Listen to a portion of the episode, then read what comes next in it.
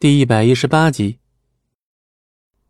一般来讲，过来检查，甚至还在张大山的多番暗示下，就算不管怎么说，这位老人必定要给他们一些面子。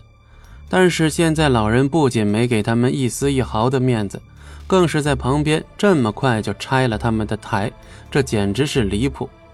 哪有这样做人做事的呀？他质疑的目光让孔如墨也忍不住笑了起来。孔如墨指着张璇说：“刚才打你们的这位是我的师傅，我们两个是忘年交。你说我是帮他呢，还是帮你们呢？”听到这儿，张大山和张云峰两个人都震惊了，他们呆愣在原地，久久没有回过神来，似乎还不敢相信面前的这一切。对于这些事情，张璇早就已经有所预料了，走到张大山的旁边，拍了拍他的肩膀。哎呀，都跟你说了，我已经放过你们了，没想到你们自己还要往枪口上撞。来吧，现在拿着四百块钱走吧。张璇把钱放在他肩膀上，随后带着秦岚跟孔如墨打个招呼，准备离去。张大山现在的心情非常的复杂，他不知道自己应该怎样去面对。要知道。当下这段时间里面，基本上是没有人能够做到把这件事情去轻松解决的，因为在一开始的时候，他们就已经想到了后续究竟如何发展。但是张大山他们只是硬着头皮跑到了孔如墨这里，而且最后还被坑了，这就有些离谱了。在知道了张璇跟孔如墨之间的关系之后，张大山跟张云峰两个人不敢在这里继续刁难。要知道。孔家可是整个城市里面的老牌强大家族，和他们产生矛盾，最后的结果只有一个，那就是吃不了兜着走。说起来，最近这些年里，他们矿产资源马上就要被挖完之后，他们两父子就没有太大的依仗了，暴发户的身份估计也不复存在。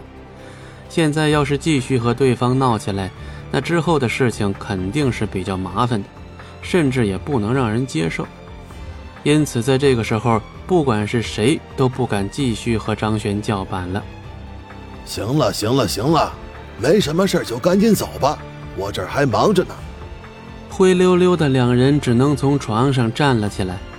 离开的时候，张云峰也不装了，他本来就能站起来，只不过刚才被张璇一打呀，实在是太疼了，他没有机会重新从凳子上站起来。现在看来也没什么装的必要。